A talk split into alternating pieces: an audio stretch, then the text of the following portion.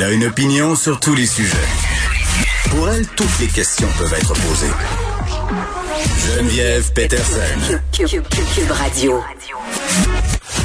Salut tout le monde, bienvenue à l'émission. On va être ensemble pour les deux prochaines heures et demie. On va parler de la COVID aujourd'hui, un gros classique des sept derniers mois, mais quand même, on va aborder d'autres sujets parce qu'à un moment donné, ça va faire et il se passe, il se passe d'autres choses. Hein? Il se passe d'autres choses, comme cette campagne de publicité de Kraft euh, pour son Kraft Dinner, euh, une campagne qui s'échelonne sur quelques jours et où on nous invite à envoyer des nudes N-O-O-D-S, euh, faisant référence évidemment aux fameux spots du craft dinner, mais aussi aux photos nues qu'on envoie euh, sur Internet et qu'on reçoit souvent de façon non sollicitée. Et dans le communiqué de presse euh, que émis la marque Craft, on dit qu'on en, on les gens à envoyer des nudes non sollicités. Donc, est-ce que c'est l'idée du siècle ou est-ce que c'est une fausse bonne idée? On va se poser la question avec une personne qui officie en marketing. Et moi, je peux vous dire tout de suite à quelle enseigne je loge. Je pense que Kraft euh,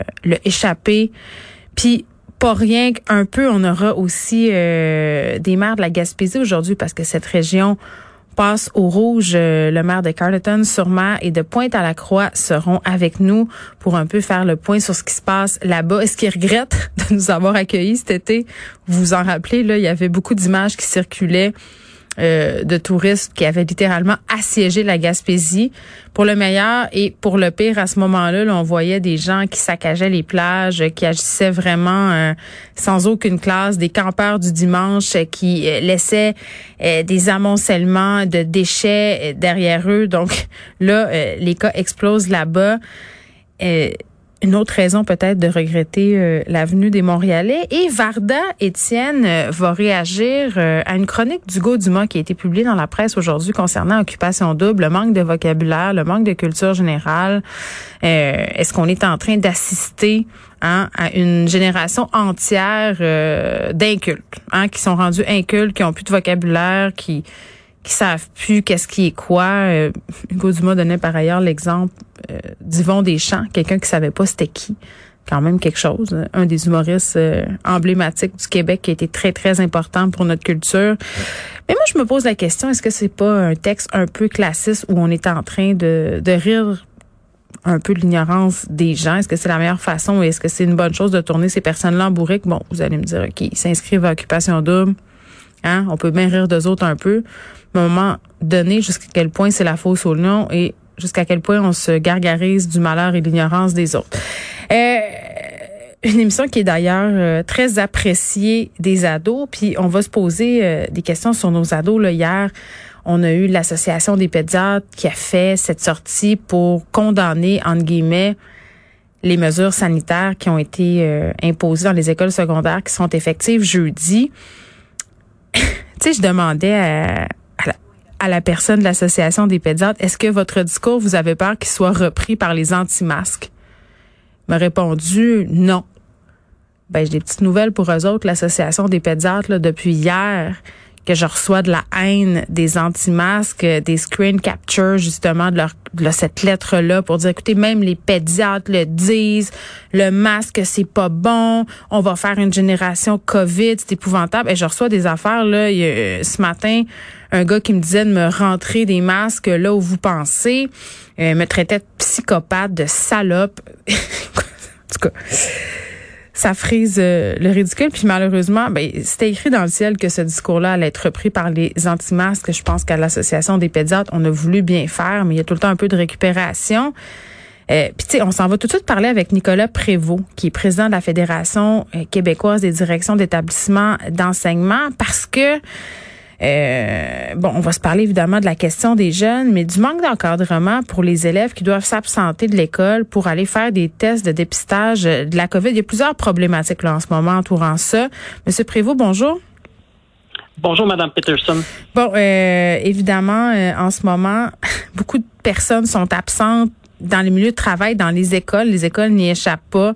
On doit aller se faire tester si on était en contact avec quelqu'un euh, qui est soupçonné d'avoir la COVID ou si euh, on était en contact avec quelqu'un qui a eu un diagnostic euh, positif. Et le résultat de tout ça, c'est qu'il y a des jeunes qui sont à la maison en ce moment, qui attendent, qui attendent leur diagnostic et qui ne reçoivent pas l'enseignement à distance dont ils auraient besoin. Et le résultat, c'est que les retards s'accumulent. Tout à fait. Euh, bon, on savait que c'était un peu un, il reste un peu un vide présentement là au niveau des, des, euh, ces élèves-là euh, qui, qui nous quittent. Bon, faut comprendre qu'en début de, de pandémie, on, on disait de, de, de, traiter ça comme un cas de grippe. Donc, on donnait du matériel scolaire à nos élèves pour une période de deux à trois jours. On se rend compte avec l'augmentation des cas de plus, plus en plus fréquents, les, les enquêtes de la santé publique qui sont de plus en plus longues, que avant d'avoir le résultat de dépistage, on peut aller vers une période de 10 ou 14 jours euh, d'absence des élèves, ce qui nous apparaît là, très, très long sans avoir de service là, de, l'école. Et nous, ben, on, décrit un peu cette situation-là là, pour mm. euh, trouver des solutions. Et il n'y aura pas, malheureusement, pas 10 000 solutions présentement sur la table parce qu'on manque de personnel. OK, mais moi, j'ai revenons à la base parce qu'il s'est dit beaucoup d'affaires, euh, notamment au niveau du ministère de l'Éducation. Monsieur Robert, qu'est-ce qu'il a promis au départ pour ces élèves-là qui étaient retirés en attente euh, d'un test COVID? Parce que ce que je comprends, là, vous me parlez, M. Prévost, d'un délai de 10-14 jours. Ça, c'est pas une exception. Là, ça arrive souvent. Donc, ils sont plusieurs dans cette situation. Euh, le gouvernement, qu'avait-il prévu au départ? Au départ, le gouvernement avait prévu de l'enseignement à distance lorsqu'il y aura fermeture d'une classe complète. Quand la classe complète quitte pour la maison pour une période de, de, de variant de 10 à 14 jours moins ou des fois plus, il y a de l'enseignement à domicile avec euh, un seuil garanti de temps. On parle de 10 heures pour les plus petits euh, et jusqu'à 15 heures là, pour nos plus vieux au primaire et pour les élèves du secondaire euh, FGA, FP. Mm-hmm. Maintenant, pour euh, les élèves qui avaient des conditions médicales particulières et qui étaient absents à long terme et même peut-être pour l'année, eux aussi avaient droit à la formation à distance avec un seuil minimal de service. OK, mais attendez. Pour les autres élèves. Oui, c'est ça. Mais ce que je comprends, c'est que ceux qui sont retirés en attente de leur résultat de test COVID, parce qu'à un moment donné, ça devient excessivement compliqué, là. Ce qu'ils ont droit, c'est 15 heures de cours par semaine et 2 heures par jour poser des questions. C'est tout ça.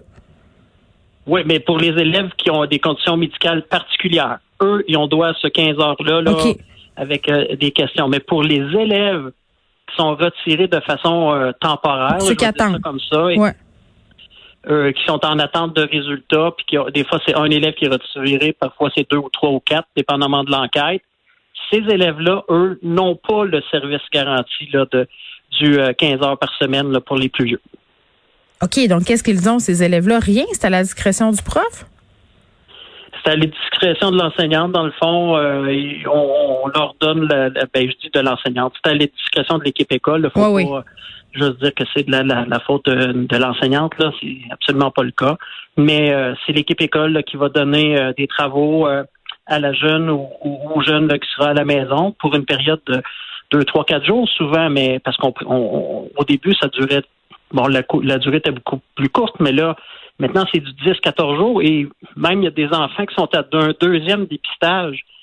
Donc, euh, à deux ben fois dix jours, ça commence à faire beaucoup, beaucoup d'absence au niveau de l'école. Puis, on souhaite vraiment trouver une solution pour ces enfants-là qui ont droit au même service que tout le monde. Ben oui, puis là, je veux pas taper ce clou, là, mais si on additionne tout ça, là, on est en retard du printemps. Là, on est en retard parce qu'on attend notre résultat, puis on n'a pas nécessairement euh, le même enseignement. Et après ça, quand on revient en classe, ben ça exerce aussi une pression sur les enseignants parce qu'il faut l'élève est, d'autant plus en retard. Fait que c'est triple retard. Mais oui, effectivement. Ça, ça, ça, crée du retard chez l'élève, puis pour l'enseignant qui doit reprendre ça. Puis, comme je vous dis, pour les solutions, ça, c'est ça. Qu'est-ce qu'on peut faire? Qu'est-ce qu'on peut faire? Écoutez, on n'a pas de personnel. Si on avait un surplus de personnel, je vous dirais, on utiliserait notre surplus de personnel pour organiser de façon automatique mm. l'enseignement à distance. Cette personne-là pourrait aller voir l'enseignante pour lui demander à quel à peu près où elle est rendue dans dans son euh, dans sa, sa, planification puis poursuivre. Mais là, on n'a pas ce luxe-là présentement. Oui, est-ce qu'ils ont le temps, les enseignants, de faire ça? Moi, c'est ça ma question. Je me mets toujours à, leur place. Ils, ont déjà assez de rattrapage à faire, euh, de choses à penser, de, de, avec les annonces aussi qu'on a eues hier, il faut qu'ils s'adaptent. Donc, tu sais, ils n'ont pas le temps de faire ça. Non, c'est vrai. Puis on veut pas non plus, puis on veut vraiment pas aller dans cette piste de solution loin non plus de dire ben le jour, euh, exemple, euh, faites votre présentiel avec ceux qui sont là. Et le soir, ben branchez-vous sur un ordinateur pour refaire votre journée avec les élèves qui ont été absents. Là, les enseignants, bon, euh, puis je les comprends, on les comprend tout à fait. Là, on ne veut pas aller vers cette solution-là non plus, mais est-ce qu'on pourrait trouver quelque chose où dans la journée, l'enseignant, via son portable, via son tableau numérique, peut se brancher directement de sa classe? Donc, pendant qu'elle enseigne, à ses élèves en présence, mais détermine un heure, euh, exemple, avec les parents et, l'étudiant pour lui dire, ben, entre 9h et 10h, exemple, le matin, ben là, je vais me brancher aussi euh, via mon portable. Je vais faire mon enseignement en classe et cette heure-là, je sais aussi qu'elle sera disponible pour les enfants qui sont à la maison. Mais oui, mais c'est un avenue qui peut être envisageable? Mais c'est tellement simple, M. Prévost. moi, c'est là, c'est ça que j'allais dire. C'est pourquoi on donne, on fait pas les classes en streaming, c'est-à-dire qu'on met une caméra dans la classe et les gens qui sont pas là peuvent suivre la classe comme s'ils étaient présents? c'est simple quand même. Écoutez, oui, ça peut paraître simple, mais euh, je vous dirais que puis il y a beaucoup d'enseignants présentement qui le font. Euh, ben oui. bon, euh, les, directions d'école vont, vont vont rencontrer des enseignantes et il y en a plusieurs là, sont disponibles pour faire ce, type euh, d'enseignement-là, là, et en direct et en streaming avec un portable. Mm-hmm. Mais il y en a qui se sentent mal à l'aise euh, de, que, leur enseignement, dans le fond, soit accessible aussi un peu à la maison et jugé peut-être par les parents. Ah oui, on part au dérapage, c'est-à-dire peut-être d'être repris si en hors compte. Je comprends ce que vous voulez dire, mais quand même, là, dans le contexte qu'on connaît en ce moment, ça serait quand même la solution la plus simple, vous en conviendrez. Ben, je crois que oui, mais exemple, si une enseignante avait une intervention à faire un petit peu plus musclée, parce qu'on ça peut arriver là dans une classe, même si on se dit en telle heure et telle heure, on peut se brancher, mais s'il y a une intervention qui peut être faite au niveau comportemental, et ça peut arriver là, euh, une journée quotidienne dans, dans une classe, et c'est pas ponctueux seulement de c'est pas à, l'eau de rose toujours tout le temps. Je comprends. Mais là, c'est ça. Euh, mais moi, je pense que les parents seraient capables de comprendre ça. Oui, euh, si tu rien, à, rien à te reprocher comme enseignant, enseignante, que tu es à l'aise avec tes interventions, qu'est-ce que ça fait que les parents puissent voir? Bon, c'est des questions qu'il faut se poser euh, présentement parce que moi, honnêtement, je à moins qu'il y ait d'autres solutions là, envisageables à court terme, mais moi, j'en vois pas beaucoup d'autres. Ben c'est ça, on est rendu là, là. Oui, puis je voudrais pas que ce soit seulement sur le dos des enseignants non plus. Là. Je, ça, je pense que les gens comprennent bien, mais il euh, faudra trouver des solutions. Ce qui est important, c'est que ces, ces élèves-là n'ont pas de service pendant des périodes qui m'apparaissent euh, c'est beaucoup trop longue. Puis c'est ben oui. Puis tu sais, je veux, je veux vraiment être clair ici, Monsieur Prévost. Là, je vous pose des questions sur euh, les solutions possibles parce que vraiment, on est en mode solution. Moi, je veux tellement pas mettre ça, pelleter ça sur le dos des enseignants. Moi, je pense qu'en ce moment, là, faudrait vraiment euh, et les parents et les enseignants et les directions d'école se dire, hey, écoutez la gang là, c'est le système D. Euh, on fait des affaires en streaming, on voit comment ça se passe parce que là visiblement euh, on veut pas que les ados soient pénalisés. Puis tu sais c'est un peu pour ça aussi qu'hier les pédiatres faisaient une sortie pour dire Là, euh, est-ce qu'on va assister à une génération COVID? Est-ce qu'il y a des élèves, justement, qui, à cause d'un trop grand retard, euh, vont décrocher? Tu ce sont des préoccupations quand même qui sont légitimes. Puis j'ai envie de vous demander comment ça se passe sur le terrain, parce qu'on parle beaucoup de la détresse euh, chez les jeunes, de ce qu'elle a engendré les nouvelles consignes, mais en même temps, on voit plein de témoignages passer depuis hier pour dire que c'est pas si pire. Les jeunes le prennent quand même bien. Ben, écoutez, moi, de ce que j'entends de mes collègues sur le terrain, si on revient exemple, au port du masque, euh, la réponse des, élèves est quand même très, très bonne. Oui, parce qu'ils veulent être là, ils veulent être à l'école. Ben oui, ils ont plus de problématiques à, ne pas être présents à l'école. Dans le fond, c'est la mesure du un jour sur deux euh, à distance qui les, qui les, euh, ils sont plus contre cette mesure-là que le port du masque obligatoire, même en classe, en disant, ben regardez, on va faire un effort, puis on va être en, classe, parce qu'ils sont très conscients, puis je parfaitement d'accord avec eux. Nous, on, a toujours dit qu'il faut mettre toutes les mesures possibles avant d'aller vers un enseignement à domicile où les enfants écoutez, euh, on, peut travailler de la maison, c'est pas comme travailler en classe avec son enseignante qui est devant nous. Hein. Les enseignants aussi veulent être en présentiel. Là. Ah ben oui, tout à fait, puis je les comprends. c'est hmm. beaucoup plus simple, beaucoup plus euh, efficace pour eux, puis c'est ça, beaucoup plus efficace pour, pour nos élèves aussi. Donc, sur le port du masque, non, on entend de nos élèves, généralement, bon, il y a quelques exceptions, mais généralement, sont, sont en faveur, puis nous, ils se disent, ben nous aussi, on a un petit bout à faire, là, comme tout le monde, là, pour, pour freiner la pandémie. Oui, puis en même temps, euh, pour pas être négatif, parce qu'à un moment donné, on est un peu à bout de chercher toujours des poux.